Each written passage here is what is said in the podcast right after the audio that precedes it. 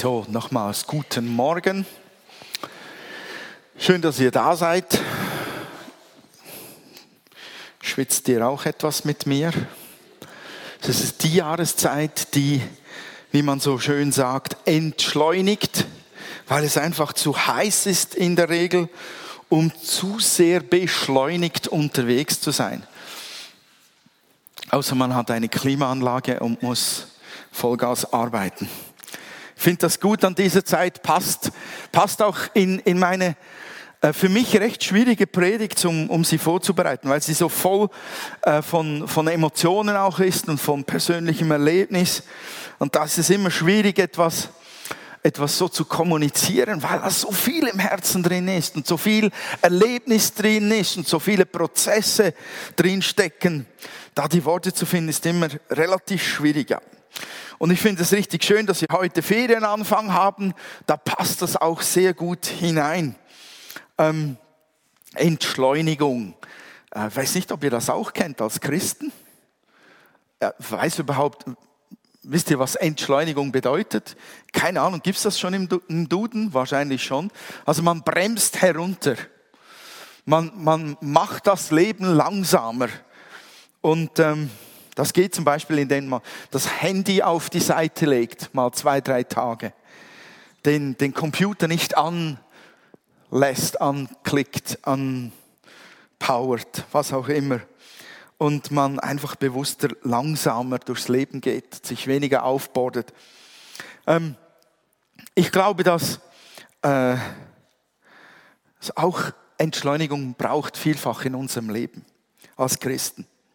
Ich habe hier einen Bibeltext zum heutigen ähm, Thema ausgewählt. So heißt, müsste ich vielleicht noch erzählen, was das Thema ist. Oh, jetzt sind wir aber schon, ist schon wieder die Beschleunigung drin. Wahnsinn. Okay.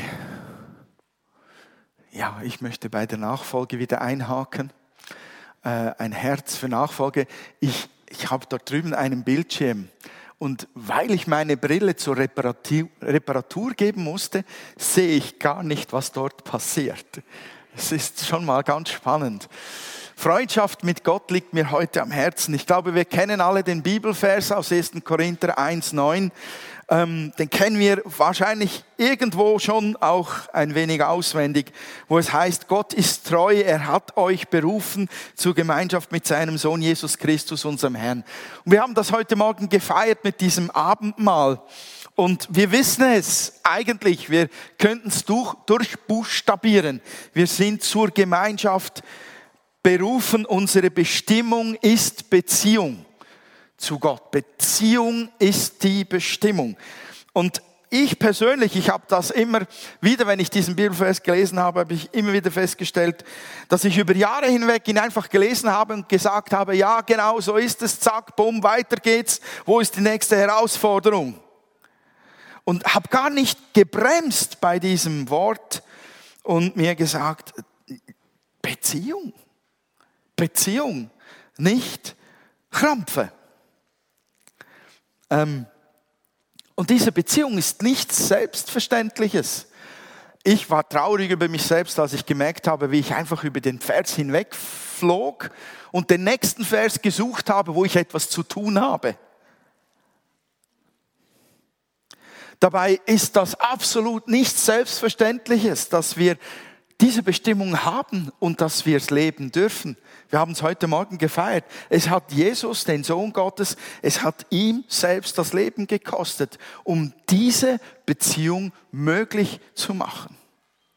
Die Menschen hatten ganz am Anfang, nur so zum Repetieren, die hatten Beziehung, tiefe Freundschaft mit Gott. Jeden Tag gab es zumindest eine fixe Zeit, wo sie miteinander einfach am Spazieren waren. Im Paradies könnt ihr nachlesen, 1. Mose 3. Könnt ihr nachlesen, war es immer zur selben Zeit, wo Adam und Eva erwartet haben, dass Gott jetzt kommt und mit ihnen einen Spaziergang macht durch einen gigantischen Garten. Stellt euch mal einen Spaziergang mit Gott vor. Weiß nicht, da, da, da wird keine Agenda durchgecheckt. Wir haben ja diese Tendenz heutzutage, dass wir überall, wo wir da, da unterwegs sind, haben wir noch das Tablet oder das Smartphone dabei und wir checken nebenbei noch die E-Mails oder schreiben noch schnell was ein, weil es ja so unheimlich cool und effizient ist. Ich glaube, Gott würde diesen Spaziergang abbrechen. Würde sagen, gib mir dein Smartphone.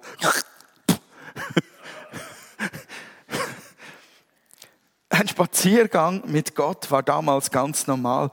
Die Freundschaft war an erster Stelle.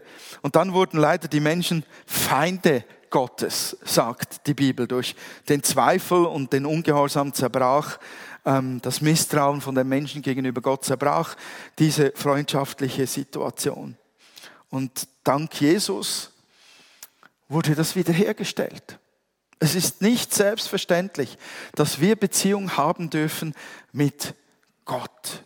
Und ich möchte wirklich auf, auf, auf diese Freundschaft hinausgehen, weil die Frage ist ja, welche Art von Beziehung ist dann eigentlich gemeint? Wir können es uns nicht oft genug in unserer Kultur hier in der Schweiz wirklich zu Herzen führen, dass wir uns bewusst werden, welche Art von Beziehung ist wirklich gemeint.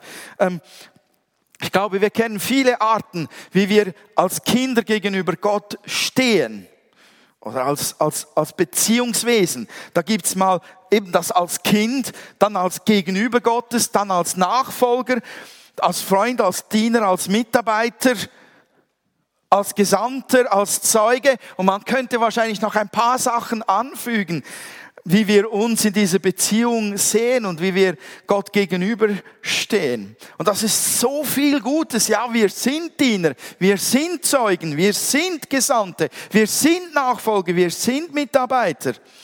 Ähm, das liegt uns auch. Das, das hat auch mir sofort gelegen. Ich kann was tun für Gott. Ich kann ein Mitarbeiter sein. Aber wie ist das mit dem 1, 2, 3, 4? Doch, jetzt sehe ich langsam wieder schärfer mit dem vierten von oben. Siehst du dich in deiner Beziehung im Gegenübersein von Gott als ein Freund von Gott?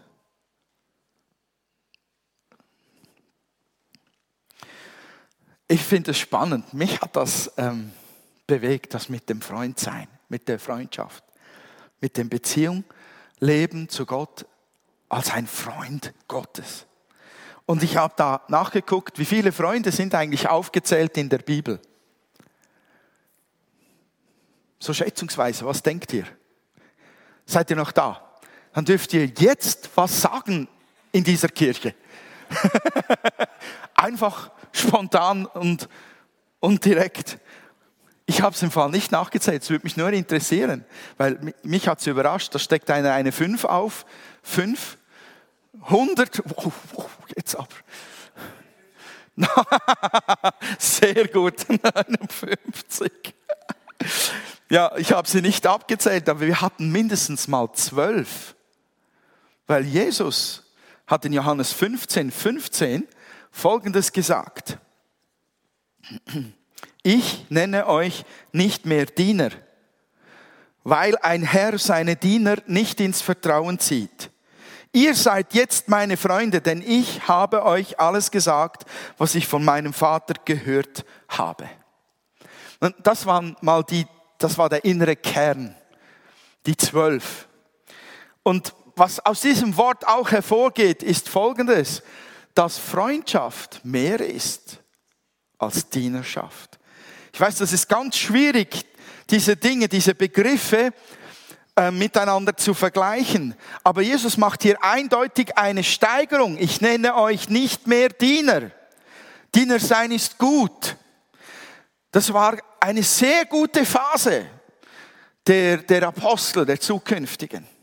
Aber jetzt macht Jesus einen Schritt und sagt, ihr seid jetzt meine Freunde. Das ist einfach mehr und ich weiß, in unserer Mentalität ist ein guter Diener schon fast das höchste Gut, das es als Christ zu sein gilt. Aber ein guter Freund ist mehr. Ein Freund von Jesus zu sein ist mehr. Weil es um Beziehung in einer ganz besonderen Art und Weise dabei geht. Ein Diener hat auch eine Beziehung zu seinem Herrn. Der leistet was für ihn. Der tut das, was man ihm aufträgt. Das ist okay und wirklich gut und vielfach enorm fruchtbar, auch im Reich Gottes. Aber ein Freund zu sein ist mehr.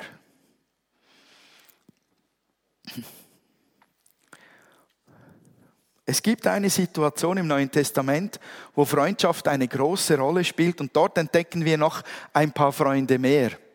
Ähm, und zwar in Johannes 11, 1 bis 11. Ich lese euch das mal vor. Ich hoffe, ich schalte dann rechtzeitig um, wenn ihr hier vorne nachlest.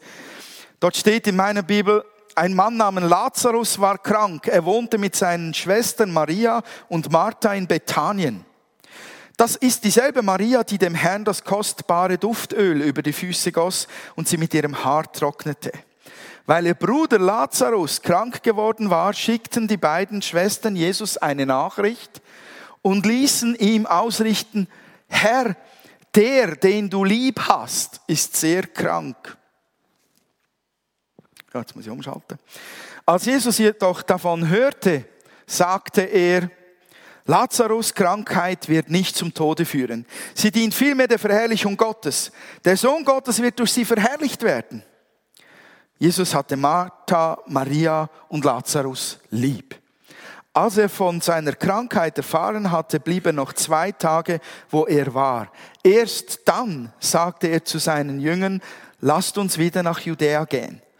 Doch seine Jünger wandten ein, Meister, erst vor wenigen Tagen haben die Juden dort versucht, dich zu steinigen, und nun willst du dorthin zurückkehren?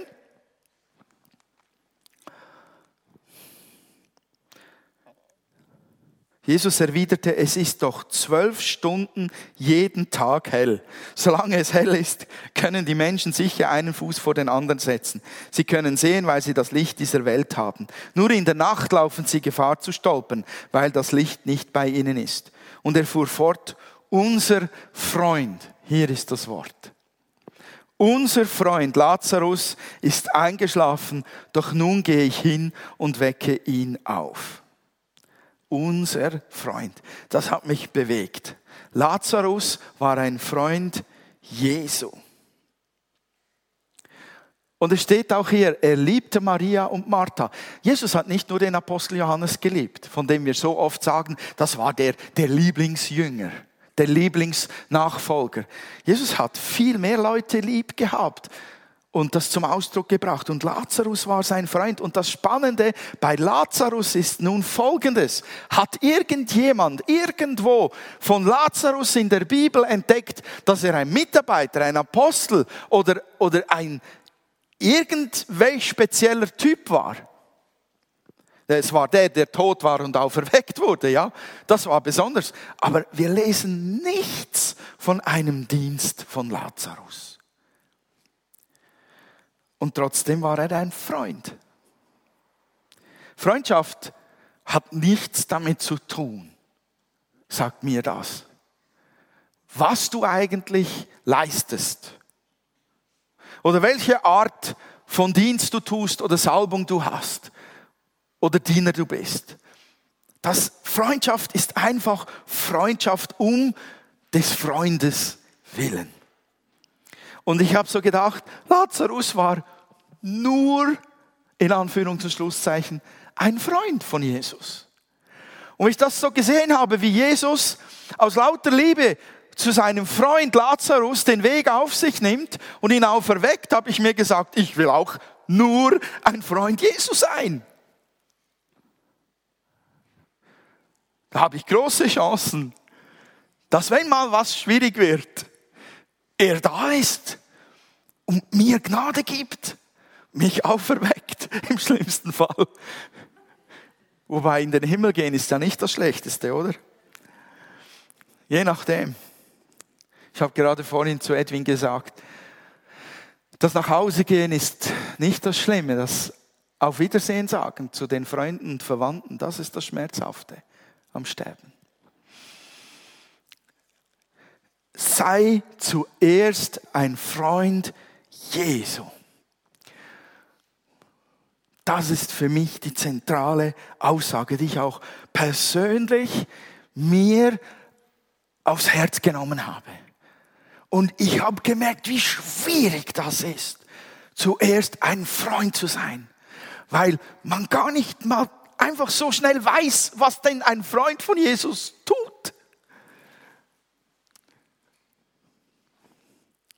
Ich glaube von ganzem Herzen, dass hier in, in diesem Satz eine unerschütterliche Grundlage für ein gesundes Leben als Nachfolger und auch als Diener oder Mitarbeiter, Zeuge und Gesandter Jesu liegt, dass wir dringend nötig haben oder wir werden sonst sehr, sehr ausgelaugt, hartherzig, bitter ähm, im Leben als Christen. Weil Freundschaft die Basis ist für die Gemeinschaft mit Gott und weil Freundschaft bei der Bewältigung eines Lebens mit Jesus hilft. Ich habe es so, dass ich wirklich vielleicht sage, ich habe zwei ganz, ganz enge Freunde. Und ich weiß nicht, wie es euch geht, aber wenn ich ähm, mit denen zusammen bin und es ist tatsächlich mal so, dass es mir nicht gut geht, dann, dann ist schon nur ein simples Gespräch mit ihnen heilsam. Auch wenn die gar nichts tun, nur da sind und zuhören. Es gibt so viel Potenzial darin zur Heilung, zur, zum Segen, zur Wohltat in einer Freundschaft mit dem König der Könige. Und er hat etwas getan, was, was wir uns von jedem Freund wünschen. Der hat bewiesen, dass er unter keinen Umständen uns im Regen stehen lässt. Ein Freund ist jemand, den, den ich sympathisch finde. Also ich sage, da ist noch mehr dahinter, da ist schon Liebe dahinter. Aber da ist auch Vertrauen darin. Ihr könnt in Wikipedia mal eingeben, Freund oder Freundschaft, dann findet ihr die, diese Definition, dass eine Beziehung mit Sympathie auf Vertrauen gegründet damit definiert ist. Und dieses Vertrauen ist dermaßen wichtig. Und Jesus hat das Vertrauen mit seinem Tod bezahlt, dass wir zu ihm haben sollten, dass wir haben können. Er hat alles gegeben und er gibt auch heute, an diesem Tag alles für dich und auch morgen und übermorgen, weil er einfach der perfekte Freund ist. Ich glaube, es ist elementar, zuerst nur ein Freund von Jesus zu sein, sogar bevor man Mitarbeiter, Diener oder Gesandter oder Nachfolger sein will. Ich weiß, diese Reihenfolge funktioniert nicht so. Einfach mal schnell. Ich war von Anfang an als Christ so on fire, weil ich so aus einer gerade noch können bremsen aus so einem schlimmen Zustand heraus befreit wurde, dass, dass mir das so eingefahren ist, dass, dass ich dachte, das ist ja Tag und Nacht. Das war wirklich ein Switch von einem Leben in ein komplett neues Leben. Auch wenn es noch nicht komplett entdeckt war. Aber so spürte ich innerlich, was geschehen ist. Und ich war so on fire, dass ich mir von Anfang an sagte, wow, lasst mich los auf diese Welt. Lasst mich das Reich Gottes bauen. Lasst mich die Welt missionieren. Lasst mich lehren, beten und Fürsorge geben und heilen und Seelsorge geben und Bam, bam, bam. Nach zwei, drei Jahren hatte ich mein Fundament vergessen, nämlich Freundschaft. Das passiert manchmal so schleichend. Man ist so on fire. Man hat so gute Gebetszeiten, so gute Gesprächszeiten mit dem Herrn. Und, und man wächst geistlich so, man erlebt Durchbrüche. Und dann irgendwann ist das plötzlich da, dass die, die Mitarbeiterschaft oder das Dienen oder das Zeugen wichtiger wird als die Beziehung und die Freundschaft. Und ich glaube, jeder Freund, zu dem ich gehen würde, würde das Tablet hinlegen und sagen, okay, ich habe hier eine Checkliste was wir heute tun sollen. Du hast diese Woche um sechs am Morgen bei mir zu sein, da trinken wir Kaffee. Dann am zwölften nachmittags trinken wir einen Tee und du hast wieder bei mir zu sein. Um vier beten wir gemeinsam und um acht nehmen wir das Nachtessen ein und du hast mir mindestens sieben Bibelverse auswendig vorzulesen, äh, vorzusagen. Ich glaube, diese Freundschaft käme etwas in die Krise.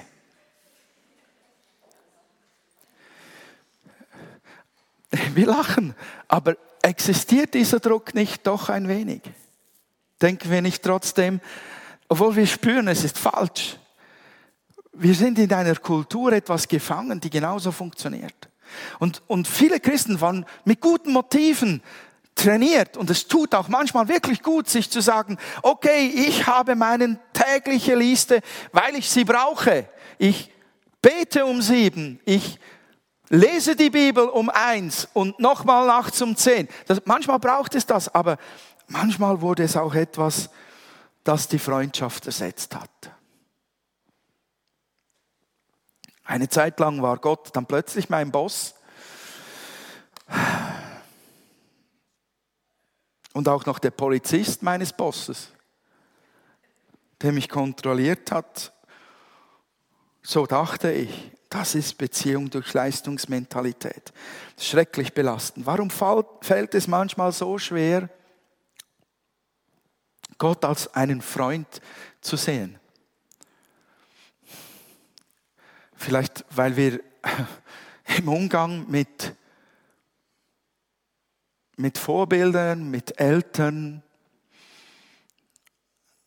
einen Mangel haben, weil auch da Freundschaft nicht an vorderster Stelle steht. Vielleicht, weil wir sie dort nicht erleben oder nicht spüren. Wie ein Vater oder eine Mutter ein Freund oder Freundin sein kann. Vielleicht, weil er heilig ist, für uns irgendwie so weit weg. Aber Leute, wir sind auch heilig. Vielleicht, weil er unsichtbar ist, Definitiv, ich möchte ihn gerne umarmen, jeden Tag.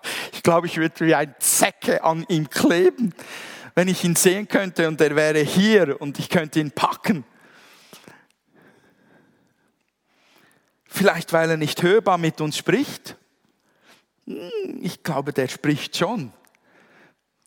Manchmal in unsere Herzen, aber vielleicht verstehen wir nicht, dass es seine Stimme ist. Oder manchmal hören wir nicht richtig hin. Aber vielleicht auch, weil etwas in unserem Leben schon mehrfach geschehen ist, was auch ein anderer der Bibel erlebt hat, nämlich Jeremia. Im Jeremia 15, 15 bis 18 sagte Jeremia in einem Gespräch mit seinem Gott, Herr, du siehst doch alles. Denk an mich und setz dich für mich ein. Bestrafe meine Verfolger. Lass nicht zu, dass sie mich töten. Denk doch daran, dass ich um deinetwillen leide. Deine Worte sind mein Leben. Ich freue mich von Herzen, wenn du mit mir redest, denn ich gehöre ja dir, Herr, du Allmächtiger. Nie nahm ich an den festen teil, bei denen die Menschen ihre Scherze machen. Ich saß stets allein für mich niedergedrückt von der Last des Zorns, den du mir auferlegt hast. Warum muss ich endlos leiden? Warum sind meine Wunden unheilbar? Du hast mich im Stich gelassen, wie ein Bach, der im Sommer austrocknet und kein Wasser mehr gibt. Es ist eine Realität, dass wir Menschen Situationen missverstehen. Und dass wir wie Jeremia an einen Punkt kommen können, wo wir sagen, ich bin enttäuscht, frustriert und ich misstraue Gott deshalb. Weil wir nicht verstehen, was abgeht. Wir können es nicht einordnen. Wir haben Vorstellungen, wie es sein sollte, dieses Leben mit Gott und wie Gott jetzt diese Situation zu lösen hat und was er mir morgen zu geben hat. Und dann kommt's nicht. Und meine Jeremia hatte noch einen triftigen Grund, wirklich das zu sagen, was er sagte, weil er wirklich dafür litt, dass er das Wort Gottes weitergegeben hat. Aber in dem Moment, wo wir Gott misstrauen, wo wir den Eindruck haben, er hat uns verlassen, ist Freundschaft nicht mehr möglich. Weil Freundschaft braucht Vertrauen. Und vielleicht fällt es uns schwer, ähm, Gott als einen Freund zu sehen, weil genau das der Knackpunkt ist. Weil wir Gott nicht völlig vertrauen. Aus irgendwelchen Gründen. Heute Morgen ist deine Chance, wir werden die nachher noch haben, wo das geheilt werden kann. So, der letzte Punkt, den gehe ich schnell durch. Wie baue ich Freundschaft mit Gott auf? Das wissen zumindest alle Eheleute in und auswendig. Oder Leute, die Beziehungen haben, Männlein und Weiblein, die miteinander Zeit verbringen, die wissen das. Das Allerwichtigste ist, nimm dir Zeit für ihn. Das Zweitwichtigste ist hören. Wie oft sagt meine Frau zu mir, du ich mir gar nicht mehr zu. Du hörst mir gar nicht mehr zu. Oder dann stoppt sie mitten im Satz nur zum Testen, ob ich das merke. Und sie hat völlig recht. Weil wir Männer, wir lösen Probleme, wir hören nicht zu. Gib mir das Problem und ich kann tagelang darüber brüten, bis ich die Lösung habe. Aber tagelang zuhören, oh. tut mir jetzt schon das Sitzfleisch weh, wenn ich daran denke. Das dritte ist, teile dein Herz mit ihm. Das ist auch so was, was die Männer Probleme haben zu formulieren. Was ist jetzt eigentlich in meinem Herzen los? Wie sagt man diesem Gefühl auch schon wieder? Und das letzte ist, gehe Beziehungshindernisse schnell an. Leute, was ich zum Teil in der Seelsorge schon gehört habe, als Leute 40 Jahre lang auf Gott wütend waren, sich 40 Jahre lang diese Freundschaft vermiest haben, weil sie einfach nicht Manns oder Frau genug waren, vor Gott hinzustehen und zu sagen, ich bin sowas von wütend auf dich und sowas von frustriert, aber heute räumen wir damit auf, weil du und ich, weil ich eine Beziehung, die gesund ist, haben möchte, weil du ja eigentlich mein Freund sein solltest. Es ist so schade, wenn wir Beziehungsprobleme mit unserem Gott und Herrn nicht schnellstens angehen. Wir leiden umsonst. Und nicht nur wir, Hinz und Kunz um uns herum leidet mit. Weil wir solche miese Peter sein können. Wenn wir uns mal etwas kultiviert haben, so, so eine blöde Laune, das verdrückt die ganze Familie. Da will keiner mehr mit dir zusammen sein auf Dauer. So, der gute Christ nimmt sich jetzt das fest zu Herzen und will das auch unbedingt umsetzen. Mach ich, mach ich, mach ich, mach ich. Und weil wir ja Ferien haben, da wächst ja auch so ein schlechtes Gewissen schon im Voraus. Weil wenn man in die Ferien geht, wissen wir alle, da kommt Gott mit, oder? Der bleibt nicht zu Hause und wartet, bis wir zurückkommen. Der ist ja in uns. Und wir sagen uns in den Ferien, da mache ich mal gar nichts. Das ist zwei Wochen im Bett schlafen. Kann nur ein, eine zweite Generation sein. Ich würde das nicht aushalten, aber ist ja egal. Ähm, wenn wir in die Ferien gehen, dann sagen wir uns auch gerne, ah, aber ich nehme dieses Andachtsbuch mit und ich nehme die Bibel mit und ich nehme mir vor, jeden Tag lese ich und jeden Tag bete ich. Und dann ist man in den Ferien und schafft es nicht. Und ah, ich mache euch einen Vorschlag. Ich fände es gut, wenn ihr es euch vornehmt, in der Ferien wirklich Gott nahe zu sein. Aber lasst uns vielleicht mit, mit folgendem Gedanken einfach in diese Ferien hineingehen und überhaupt in unsere Beziehung zu Gott. Dass wir einfach beten, vielleicht einmal im Tag ganz kurz, Herr Jesus, ich möchte wirklich Freundschaft mit dir leben. Heute. Und dann stoppt und schaut, was geschieht. Vielleicht müsst ihr zwei, drei Sekunden still sein, aber schaut, was geschieht. Ich glaube, dass Jesus auf solches Gebet reagiert und etwas Ungewöhnliches eventuell sogar geschieht, dass du dich nahe bei Gott fühlst. Während dem ganzen Tag und nicht nur dann, wenn du betest oder Bibel liest. Das ist für mich ein Grundgebet ich will Freundschaft mit dir.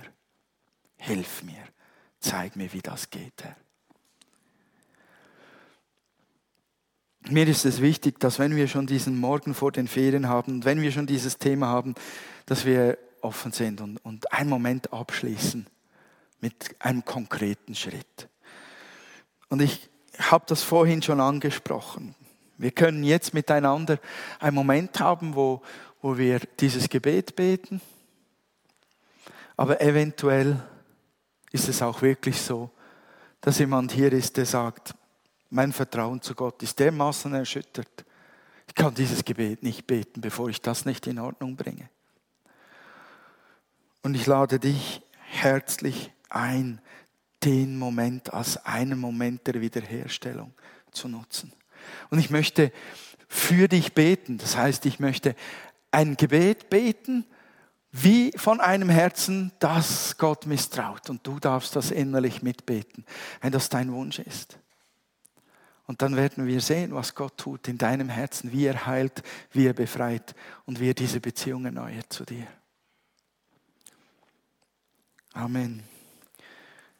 Ich möchte mit euch beten.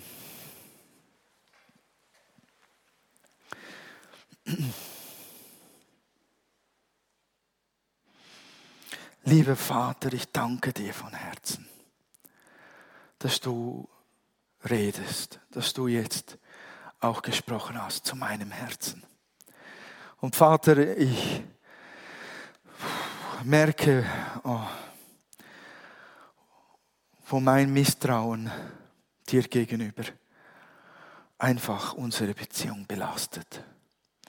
Und ich möchte ein Freund sein. Ich möchte deine Freundschaft erleben. Ich möchte meine Freundschaft dir schenken. Und ich lege mein Misstrauen vor dir an dein Kreuz und ich lasse es dort.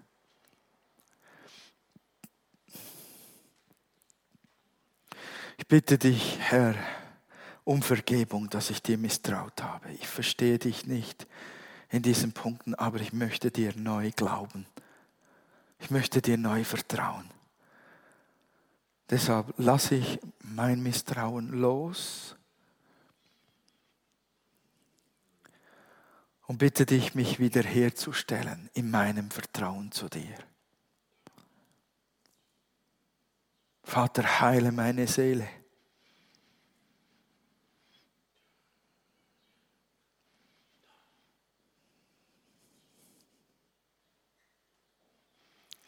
Ich lege auch diese Gedanken ab, diese Wut und diesen Frust lege ich dir hin und bitte dich, Herr, erneuere meine Gedanken auch über dich und über unsere Beziehung.